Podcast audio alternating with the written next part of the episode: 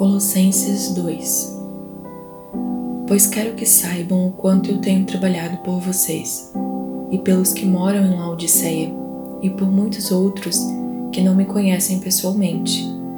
Eu trabalho para que o coração deles se encha de coragem e eles sejam unidos em amor, e assim fiquem completamente enriquecidos com a segurança que é dada pela verdadeira compreensão do segredo de Deus. Esse segredo é Cristo, o qual é a chave que abre todos os tesouros escondidos do conhecimento e da sabedoria que vem de Deus.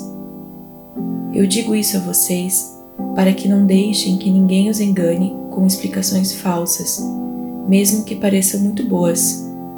Porque, embora no corpo eu esteja longe, em espírito eu estou com vocês e fico alegre em saber que vocês estão unidos e firmes na fé em Cristo. A vida em união com Cristo.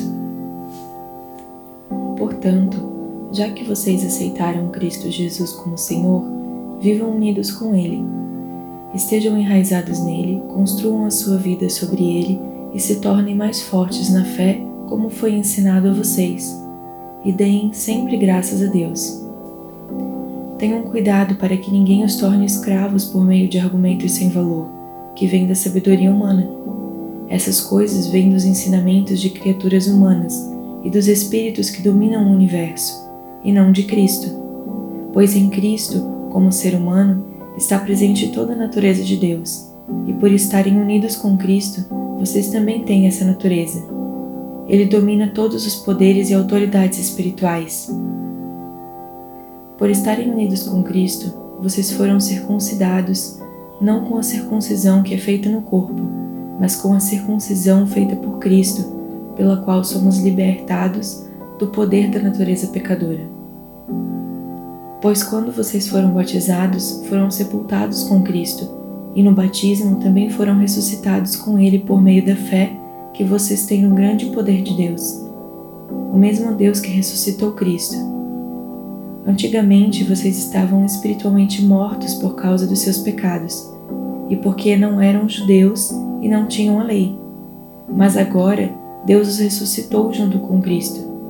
Deus perdoou todos os nossos pecados e anulou a conta da nossa dívida com os seus regulamentos que nós éramos obrigados a obedecer. Ele acabou com essa conta pregando-a na cruz e foi na cruz que Cristo se livrou do poder dos governos e das autoridades espirituais. Ele humilhou esses poderes publicamente, levando-os prisioneiros no seu desfile de vitória. Portanto, que ninguém faça para vocês leis sobre o que devem comer ou beber, ou sobre os dias santos e a festa da lua nova e o sábado. Tudo isso é apenas uma sombra daquilo que virá a realidade é Cristo. Não deixem que ninguém os humilhe, afirmando que é melhor do que vocês porque diz ter visões e insiste numa falsa humildade e na adoração de anjos. Essas pessoas não têm nenhum motivo para estarem cheias de si, pois estão pensando como qualquer outra criatura humana pensa. Elas não estão ligadas a Cristo, que é a cabeça. Cristo controla o corpo todo o alimenta e o mantém unido por meio de juntas e ligamentos, e assim o corpo cresce como Deus quer que cresça. Morrer e viver com Cristo. Vocês morreram com Cristo e por isso estão livres dos espíritos maus que dominam o universo. Então, por que é que vocês estão vivendo como se fossem deste mundo? Não obedeçam mais as regras como estas não toque nesta coisa, não prove aquela, não pegue naquela.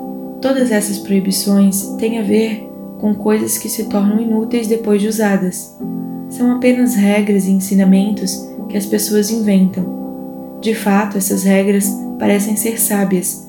Ao exigirem a adoração forçada dos anjos, a falsa humildade e o modo duro de tratar o corpo.